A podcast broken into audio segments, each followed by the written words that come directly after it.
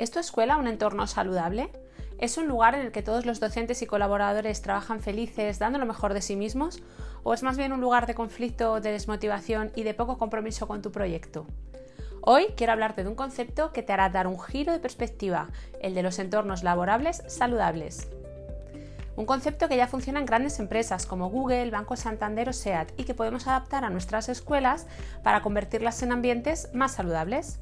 En los próximos minutos te voy a contar qué es un entorno escolar saludable, qué beneficios tiene transformar la tuya en uno de ellos y cómo puedes hacerlo con tips prácticos. Bienvenido al podcast de Bienestar en la Escuela, la primera comunidad que acompaña a directores y equipos educativos para impulsar la felicidad y el bienestar en sus escuelas.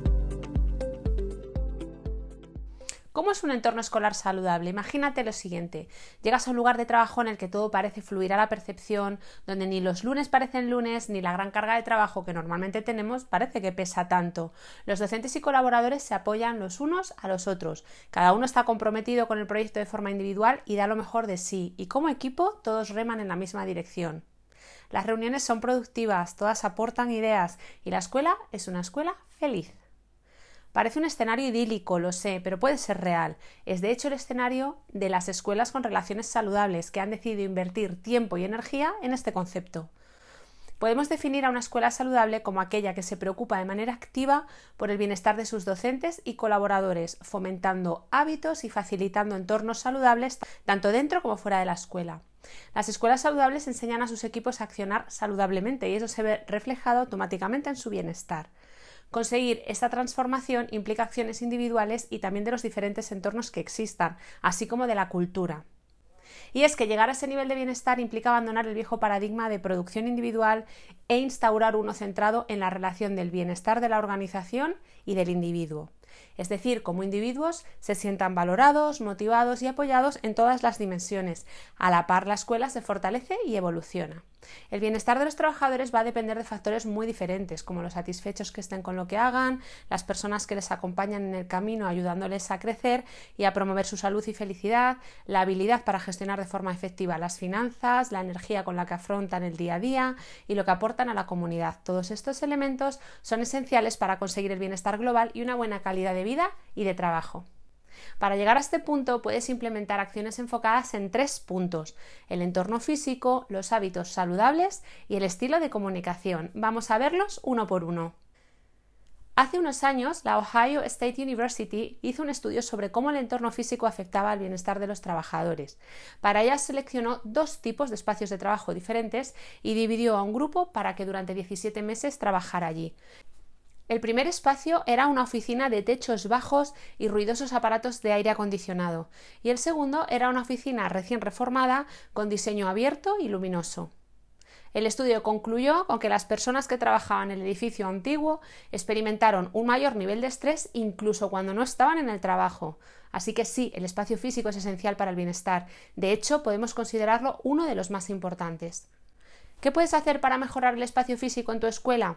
Una buena idea es empezar analizando los espacios en los que tus empleados pasan tiempo más allá de las aulas, como la sala del staff, la cafetería, zonas de descanso o de desconexión. En este sentido, puedes guiarte por algo tan sencillo como los sentidos. El ruido, la iluminación, el olor, la temperatura puede afectar mucho al bienestar. Además de incluir plantas, se ha demostrado que reducen el estrés y aumentan el optimismo, también ayuda a personalizar el entorno, desde fotos y dibujos hasta pequeños objetos que le den un toque especial. Y al igual que hacemos con el software de nuestros ordenadores que actualizamos y renovamos regularmente, con el espacio físico deberíamos hacer lo mismo. Realizar cambios de vez en cuando, adaptarse a las nuevas necesidades que vayan surgiendo y adaptar los entornos fomentará el bienestar en tu equipo. El punto segundo son los hábitos saludables. Ahora que ya hemos hecho un repaso a los espacios físicos y a su influencia, vamos a ver el segundo punto, súper importante, los hábitos saludables. Teniendo en cuenta que el trabajo es uno de los lugares en los que más tiempo pasamos, podemos decir que es el lugar perfecto donde implementar estos hábitos. Algunos hábitos que puedes empezar a promocionar entre tu equipo son por supuesto, la práctica regular de ejercicio físico, tanto dentro como fuera del trabajo. Podemos incentivar reuniones al aire libre o incluso de pie, o paseando e incentivar ayudas al deporte. Una alimentación saludable, rica en productos frescos, baja en grasas. Una idea es que ofrezcas snacks saludables a tus docentes. Fruta, mejor opción. Elimina hábitos tóxicos como el tabaco y controla el estrés. Puedes instalar una zona en el staff donde puedan relajarse. Aunque los principales beneficiados de todos estos hábitos son los propios empleados, los estudios demuestran que la promoción de la salud mejora su bienestar físico, psicológico y social, al mismo tiempo que mejora el clima laboral, con lo que el compromiso con la escuela crece. El tercer punto es la creación de un estilo de comunicación óptimo. Es el último punto que quiero hablarte y plantear. ¿Qué es esto de un estilo de comunicación? Bueno, pues en este sentido vamos a partir de la idea de que la comunicación es la acción de compartir con los demás lo que pensamos, creemos, sentimos y también por lo tanto de transmitir o difundir informaciones y mensajes. Cuando hablamos de estilo de comunicación en tu escuela, lo ideal es que aspiraras a un estilo asertivo.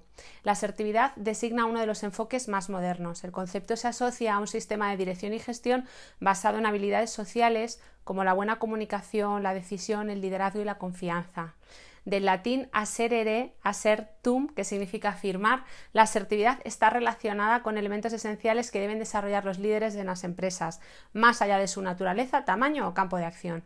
Dichos elementos son el aplomo, la confianza en sí mismo, autoestima, la verdad, capacidad de ponderación, sentido de la oportunidad, responsabilidad y justicia, entre muchos otros. La clave de implementar un modelo asertivo en tu escuela es huir de un clima organizacional improvisado, caótico y sin objetivos y reconducirlo a través de acciones puntuales como por ejemplo incentivar las actividades integradoras o destacar a los trabajadores más asertivos. Sea como sea, si necesitas apoyo en este proceso de transformar tu escuela en un entorno más saludable, recuerda que podemos trabajar juntos. Puedes escribirme un email y te cuento cómo podemos hacerlo.